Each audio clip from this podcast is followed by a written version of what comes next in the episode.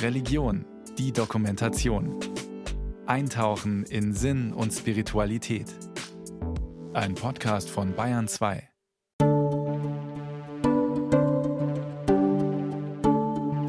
Besondere Zeiten.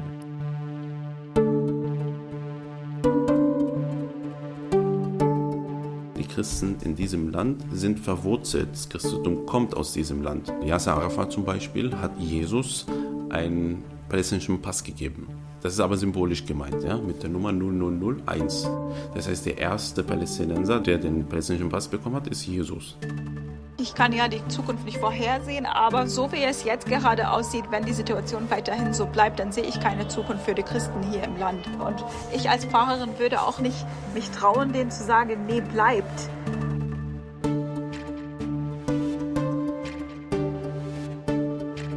Nur noch Gast im biblischen Land? Der leise Exodus der Christen. Eine Sendung von Anne Winter.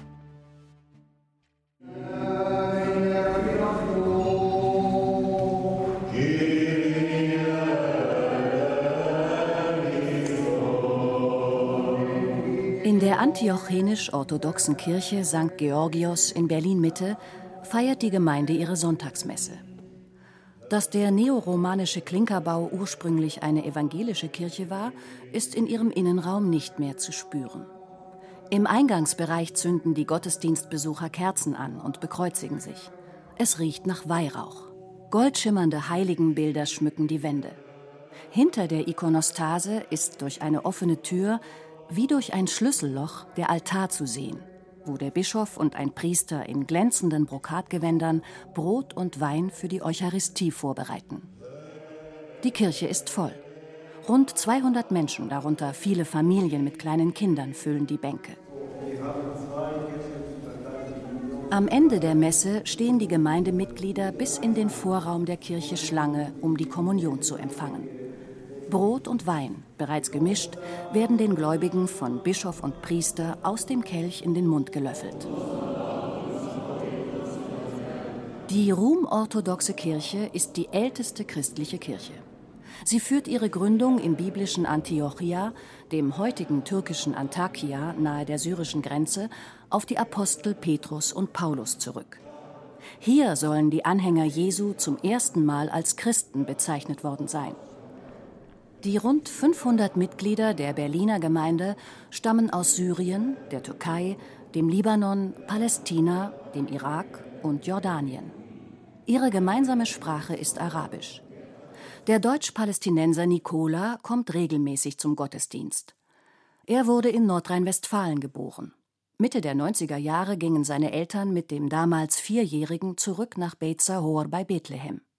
Seine Kindheit und Jugend verbrachte er am Schauplatz der Weihnachtsgeschichte. Entweder äh, er berichten das dann die Eltern, die erzählen zum Beispiel, ja, hier ist es dann passiert, weil dort ist ja natürlich diese, die Krippe, da ist sie dann auch zu sehen quasi, dann kann man ja auch das besuchen, das ist der heiligste Ort, man spürt das ja auch, wenn man dort ist, dann wird dann die Glaube hoffentlich auch bestärkt.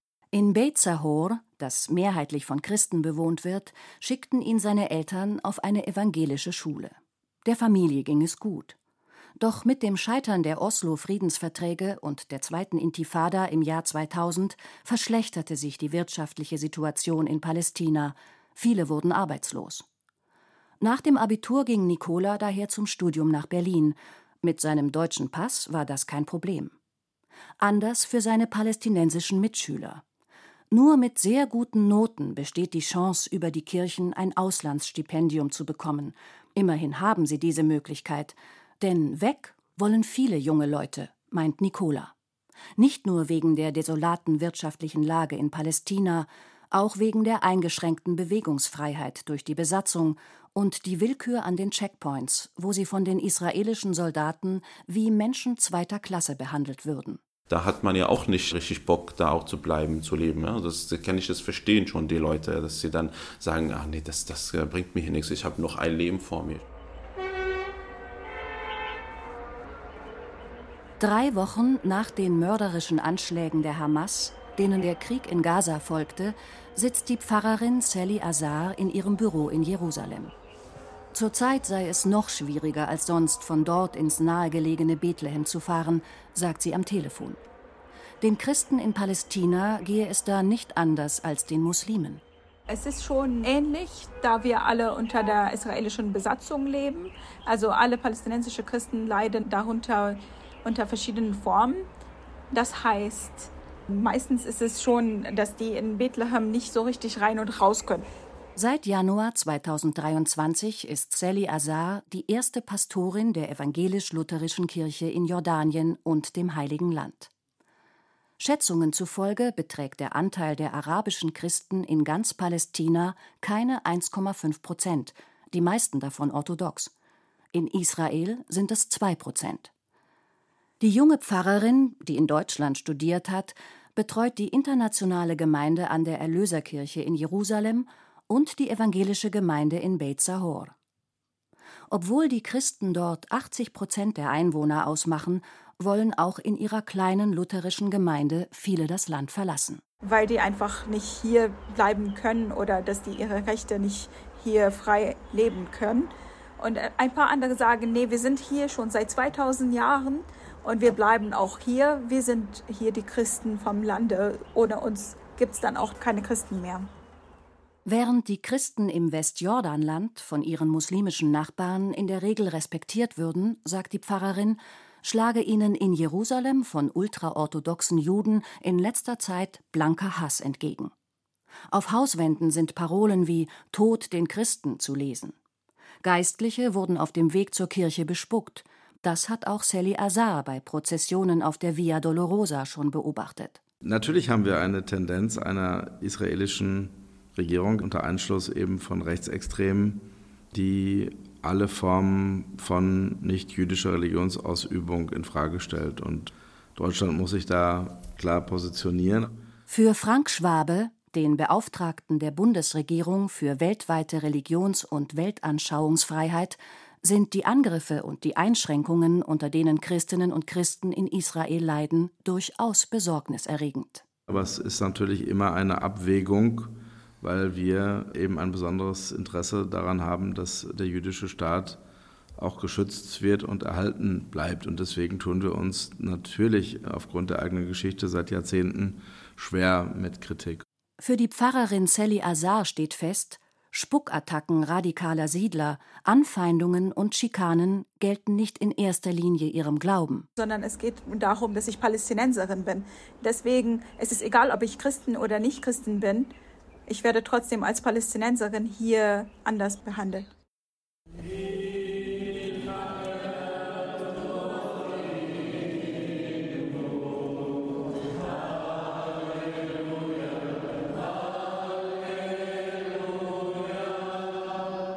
Jeden Sonntagmittag feiert die chaldäisch-katholische Gemeinde ihre Messe in einer schlichten Kirche des Erzbistums Berlin.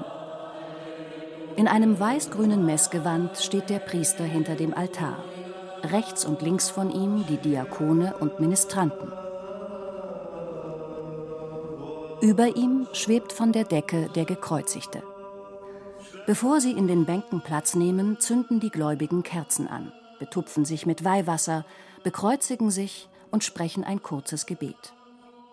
Zur Gemeinde gehören etwa 70 Familien. Rund drei Dutzend Menschen sind zum Gottesdienst gekommen, der auf Aramäisch und Arabisch gehalten wird. Vor der Kommunion beten alle gemeinsam laut das Vaterunser.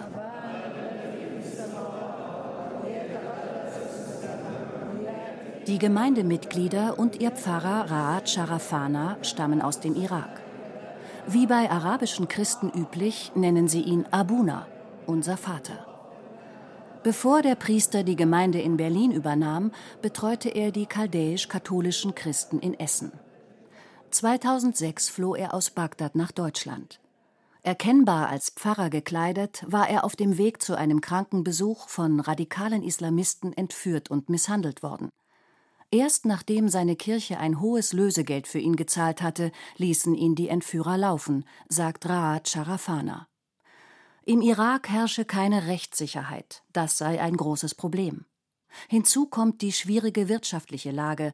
Selbst gut ausgebildete Christen hätten kaum eine Chance, eine Arbeit zu finden. In einer muslimischen Mehrheitsgesellschaft fühlten sie sich schutzlos. Zwar werden christliche Traditionen auch im Irak weiter gepflegt, Prozessionen während der Karwoche finden jedoch nicht mehr in der Öffentlichkeit statt. Ja, sie machen das auch. Ja, aber nicht in die Straße. Nein, nur in die Kirche. Äh, in die Straße ist sehr gefährlich, weil die Leute, der meiste ist Muslime. Wenn sie Kreuz sehen oder die christlichen Leute sehen, ist ein bisschen aggressiver. Ja, deshalb, wir haben Angst, so machen in die Straße. Infolge des Irakkriegs versank das Land in einem Bürgerkrieg zwischen Sunniten und Schiiten. Dabei kam es auch immer wieder zu islamistischen Terroranschlägen und schweren Übergriffen auf Christen und ihre Einrichtungen.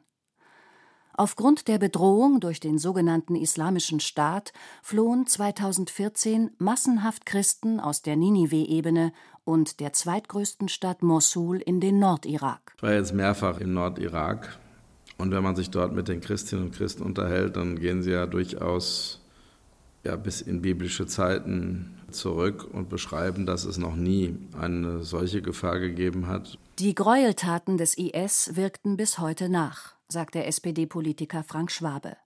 Die christliche Minderheit fühle sich im Irak nicht mehr sicher. Aber natürlich auch die Situation, dass Teile der Christinnen und Christen mittlerweile durchaus schon in der Diaspora leben und es natürlich auch eine Bewegung gibt zu sagen, da wollen wir auch hin. Deswegen ist es ein dramatischer Exodus, der in der Region zu beklagen ist. Die christliche Minderheit lebt heute überwiegend in der autonomen Region Kurdistan. In der Hauptstadt Erbil wird sogar eine neue Kathedrale gebaut. In Bagdad komme dagegen kaum noch jemand in die Kirche, sagt Raad Sharafana, und in Mosul schon gar nicht. Ja, kommt Leute, aber wenig. Ja, Beispiel in, in die Messe kommt äh, 10 Leute oder 20 Leute. Aber in Bagdad gibt es bis jetzt jede heilige Messe 50, 100 Personen kommt. Aber ja, wissen Sie, unsere Kirche dort im Irak, wie ein Kathedralen, ja, groß, ja, eine schöne Kirche, schöne Gebäude, aber gibt es keine Leute. Das ist die Katastrophe für uns. Das Christentum existiert schon seit dem ersten Jahrhundert im Kernland des biblischen Zweistromlands, dem heutigen Irak. 2003, als Saddam Hussein gestürzt wurde, bekannten sich noch rund 1,5 Millionen Menschen zum christlichen Glauben. 20 Jahre später wird ihre Zahl auf nicht mal mehr eine Viertelmillion geschätzt, weit unter einem Prozent der Bevölkerung. Und ein Ende des Exodus der Christen aus dem Irak ist nicht abzusehen. Bald, befürchtet Raad Sharafana, werden die schönen uralten Kirchen nur noch Museen sein.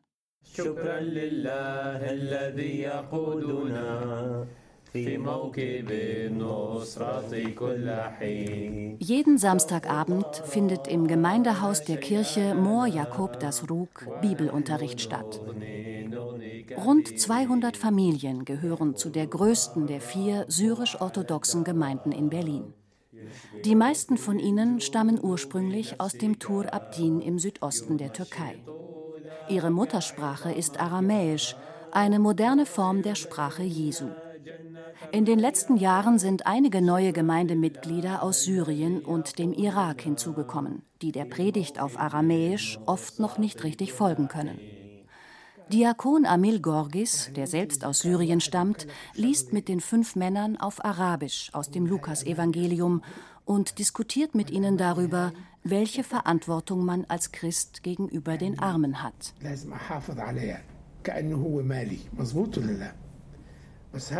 2010 machten die Christen etwa 10 Prozent der Bevölkerung in Syrien aus. Der Krieg hat rund ein Viertel der Syrerinnen und Syrer aus dem Land vertrieben, darunter die Hälfte aller Christen. Also ehrlich gesagt, würden alle hierher kommen, weil die Situation nicht mehr auszuhalten ist. Sie spüren die Verdrängung, sie spüren den Druck und im Prinzip hier ist die Gesellschaft immer diverser geworden und dort ist es das Gegenteil. Man versucht eigentlich eine Monoethnisierung, die Minderheiten zu verdrängen, zu vertreiben. Neben der instabilen Lage und grassierender Armut, unter der alle Menschen in Syrien leiden, komme für die Christen noch hinzu, dass die muslimische Mehrheit immer intoleranter werde, sagt Amil Gorgis. Die ganze Gesellschaft hat sich tatsächlich mehr islamisiert. Also ich glaube, dass der politische Islam hat nach und nach einen Einfluss gewonnen in, in vielen Teilen Syriens. Tariq, Anfang 40, erklärt das an einem Beispiel. Als Christen, ja, sollen wir immer Assalamu alaikum sagen. Wenn wir sagen Marhaba, das bedeutet Hallo auf Arabisch, dann fühlen sie sich nicht klar.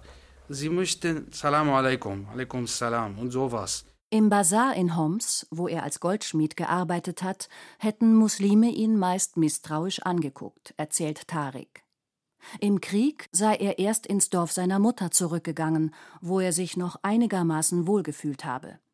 2015 hat er Syrien dann endgültig verlassen. In den großen Städten würden die Christen zunehmend aus ihren Vierteln verdrängt, auch weil muslimische Familien dort die Wohnungen aufkauften, ergänzt Amil Gorgis. Frauen, die kein Kopftuch tragen, würden sofort als Christinnen erkannt und hätten Angst, sich in manchen Stadtteilen zu bewegen. Aber nicht nur die Kleidung habe sich in Richtung politischer Islam verändert, auch die Denkweise. Daher könnten Christen heute am ehesten auf dem Land so leben, wie sie es gewohnt sind. Es gibt ja Gegenden in Syrien, man nennt das zum Beispiel Wadi Nasara, also das heißt das Tal der Nazarener oder der Christen. Dort sind mehrere christliche Dörfer beieinander und man spürt einen gewissen Halt. Ich meine, man hat natürlich eine christliche Tradition, man hat den christlichen Glauben, den man miteinander teilt. Diese Offenheit, die man füreinander hat, das ist spürbar in diesen Dörfern und das ist bekannt eigentlich in ganz Syrien. Ja. Ihre eigene Kirche, die die Gemeinde vom Erzbistum Berlin übernommen hat, wird gerade saniert. Mit einem neuen Altar und Ikonen wird Mor Jakob das Rug danach auch mehr wie eine orthodoxe Kirche aussehen. In der Zwischenzeit findet der sonntägliche Gottesdienst in einer benachbarten evangelischen Kirche statt. Mindestens 100 Gemeindemitglieder nehmen daran teil. Die Männer sitzen links, die Frauen rechts. Fast alle haben das Haar mit einem dünnen Tuch bedeckt. Bei manchen Frauen ist die Zahl 397 aufgestickt, das Gründungsjahr des Klosters Mor Gabriel im Tur Abdin. Pfarrer Murat Üsel trägt ein helles Brokatgewand mit roten Bordüren und einem orthodoxen Kreuz auf dem Rücken. Natürlich litten auch die Christen in der Türkei unter der Inflation und der schwierigen wirtschaftlichen Lage, sagt der Pfarrer. Aber im Gegensatz zu dem, was seine Gemeindemitglieder aus Syrien und dem Irak berichten, gehe es ihnen in der Türkei unter der Regierung von Recep Tayyip Erdogan deutlich besser als vorher. Murat Üsel war gerade in Istanbul, wo der Präsident eine neue syrisch-orthodoxe Kirche eingeweiht hat. Seit der Gründung der Türkei 1923 bis jetzt ist keine Kirche für die Christen neu gebaut worden. Und in seiner Zeit ist eine nagelneue Kirche gebaut worden. Wir dürften früher, 80er, 90er Jahren, keine Kirche renovieren in der Torabdin. Jetzt, es gibt keine Kirche in Torabdin, die nicht renoviert ist. Jetzt soll ich was gegen diese Regierung sagen. Früher sei ein Pfarrer bei Kontrollen verächtlich behandelt worden. Heute sei er ein respektierter Mann. Haben Christen in der Türkei aber auch Religionsfreiheit?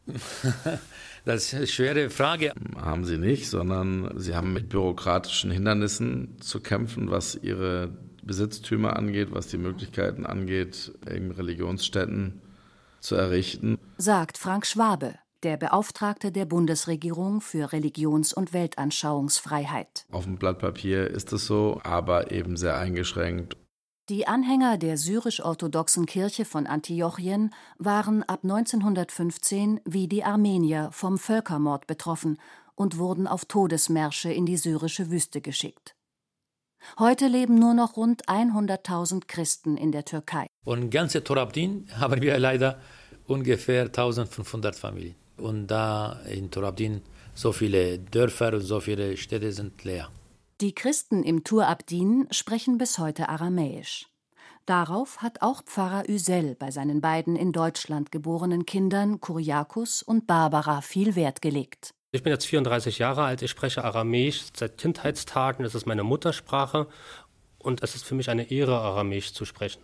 und es ist auch unsere Liturgiesprache. Wenn ich ein Lied aus der syrisch-orthodoxen Kirche singe und es verstehe, habe ich eine bildliche Vorstellung davon. Und das wurde mir durch die Melodien, durch die Sinngebung dieser Lieder eingeflößt und das ist so besonders für mich. Allerdings könnten sich die jüngeren Cousins und Cousinen kaum noch mit den Großeltern auf Aramäisch verständigen, bedauert Barbara Üsel.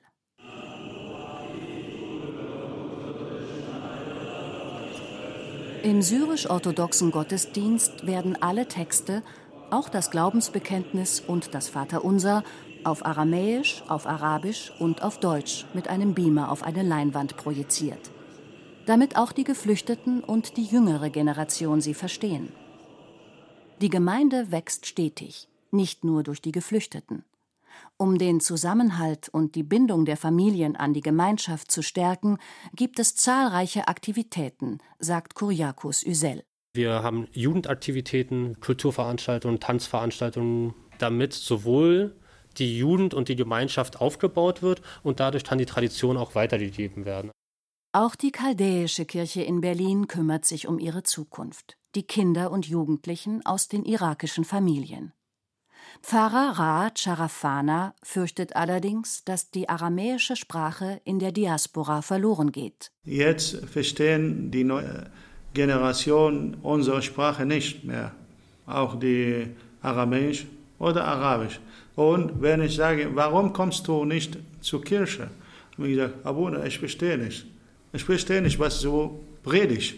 Die Rentnerin Sabiha, die jeden Sonntag mit ihrem Enkel zum Gottesdienst kommt, klagt, dass sie sich kaum noch auf Arabisch mit ihm verständigen kann. Von Aramäisch ganz zu schweigen. Dabei ist der 14-jährige Ministrant in der chaldäischen Messe, freiwillig, wie er sagt. Den Glauben an Kinder und Enkel weiterzugeben, ist seiner Großmutter sehr wichtig. Natürlich muss muss äh, lernen, was äh, unser Leben, was Gott zu uns gemacht muss wir zu Hause erklären, was Gott von uns braucht. Wieso sind wir in der Erde? Am Ende beim Gott sein. Muss so äh, denken über Gott, was er will von uns. Das will auch die 30-jährige Adra, Mutter von zwei kleinen Söhnen. Und ich versuche, dass die beide immer in die Kirche kommen ja, und ich erzähle auch viele Sachen über Gott, zum Beispiel auch Bibel lese ich für mein Kind, damit wir einfach bleiben in unserer Religion. Pfarrer Rahat Sharafana sieht die Zukunft seiner Kirche eher in der Diaspora als in seiner Heimat. Wenn die Situation im Irak so bleibt, werde es dort schon in 20 Jahren keine Christen mehr geben. Auf der einen Seite wollen wir, dass die Menschen bleiben, damit das Christentum eine Zukunft in der Region hat. Auf der anderen Seite geht es auch um das individuelle Schicksal. Sagt Frank Schwabe, der Beauftragte der Bundesregierung für Religionsfreiheit. In Israel und Palästina fühlten sich die Christen nicht gesehen. Als habe die Welt sie vergessen, sagt Sally Azar. Damit das Christentum wenigstens an seinem Ursprungsort überlebt, wünscht sich die lutherische Pfarrerin mehr Solidarität vor allem von den Kirchen untereinander. Also mehr ihre Stimmen hörbar zu machen. Also, dass die wissen, dass die gesehen werden, dass die Kirche da ist, um die zu unterstützen. Also Ökumene spielt auch hier eine große Rolle. Wenn